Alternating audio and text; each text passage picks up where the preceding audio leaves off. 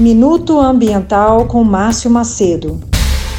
As notícias ambientais da semana começam com a suspensão pelo ICMBio de uma multa de um infrator ambiental na reserva Gurupi, no território amazônico do Maranhão. Depois, a medida provisória do governo Bolsonaro que retira poderes do IBAMA e da Agência Nacional de Água acerca dos reservatórios hídricos.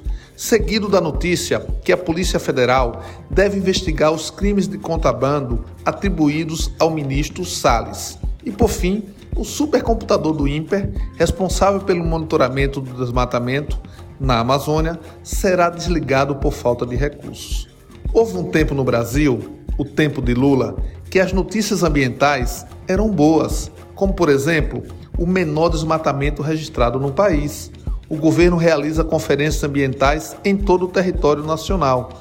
A legislação de mudança climática do Brasil é referência para o mundo.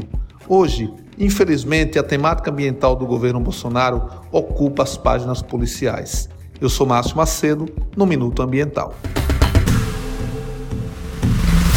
Você acabou de ouvir Minuto Ambiental, com Márcio Macedo.